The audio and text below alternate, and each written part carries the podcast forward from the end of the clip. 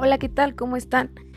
Soy Sareda Aguilar y en esta ocasión les estaré hablando de lo que es la sistematización del proceso educativo. A continuación hablaremos de un tema que es de gran importancia para la educación en cualquier nivel educativo, es de gran importancia, ya que pues este es, es una sistematización en la que debemos de seguir pasos, pasos que son de vital importancia para que el proceso de enseñanza-aprendizaje se dé adecuadamente. Para empezar con el tema vamos a, vamos a dar la definición de lo que es un sistema.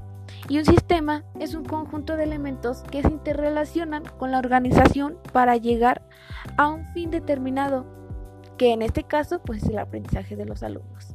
Sin más, comencemos de lleno con nuestro tema.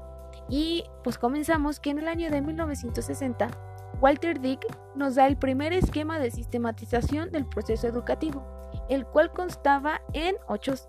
El primero es el análisis del contexto, 2. Formación de objetivos, 3. Determinación de tareas, 4. Selección de estrategias, 5. Elaboración de instrumentos de evaluación, 6. Implementación del proceso, 7. Evaluación y 8. Revisión. Para esto, debemos hacer primeramente un análisis del grupo al que se le impartirá el curso, así como también analizar la estructura escolar y analizar el programa que el docente debe seguir. Sin olvidar, claro está, el formular objetivos. Y esta es una parte muy importante porque los, estos objetivos serán los que queremos alcanzar con este curso. Estos son de suma importancia, pues guiarán tanto al docente como a los alumnos para, para poder llegar a lo que realmente se quiere, que es que el tema, la materia que se esté viendo en el curso sea dominada totalmente por los alumnos. El docente debe de formular tareas que sean efectivas para el buen aprendizaje del alumno. Y es aquí donde entra una de las partes que mencionamos con anterioridad, que es analizar el grupo.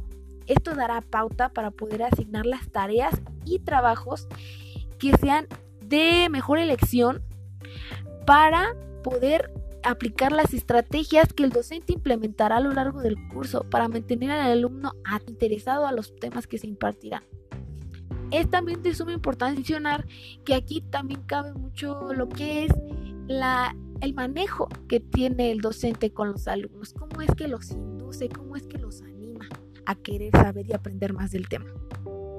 Y pues para hablar después sobre las evaluaciones que se aplicarán, estas pues se harán a lo largo del curso y estas también deben estar bien planeadas y escogidas con el fin de evaluar a todos y cada uno de los aspectos que se espera que los alumnos hayan aprendido y pues tengan dominados, mostrándonos el avance del curso.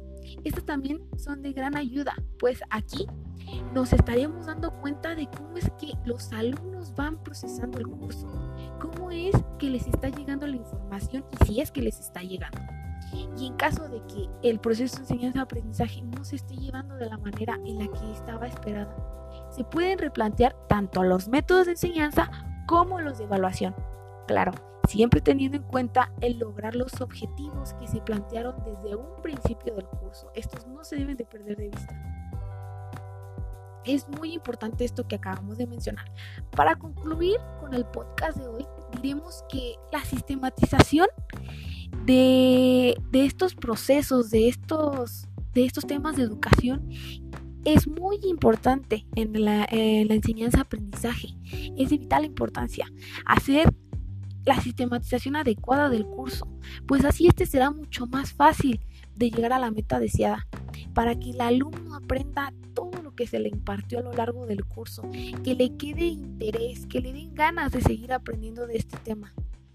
Y pues esto creo que es lo más importante que el docente debe hacer, que el alumno se quede con ganas de más, que le salga esa hambre, ese, esa motivación de querer aprender más.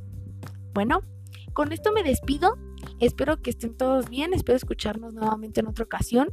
Gracias por prestar atención a este tema tan importante. Que tengan un bonito día. Hablo de Aguilar. Hasta luego.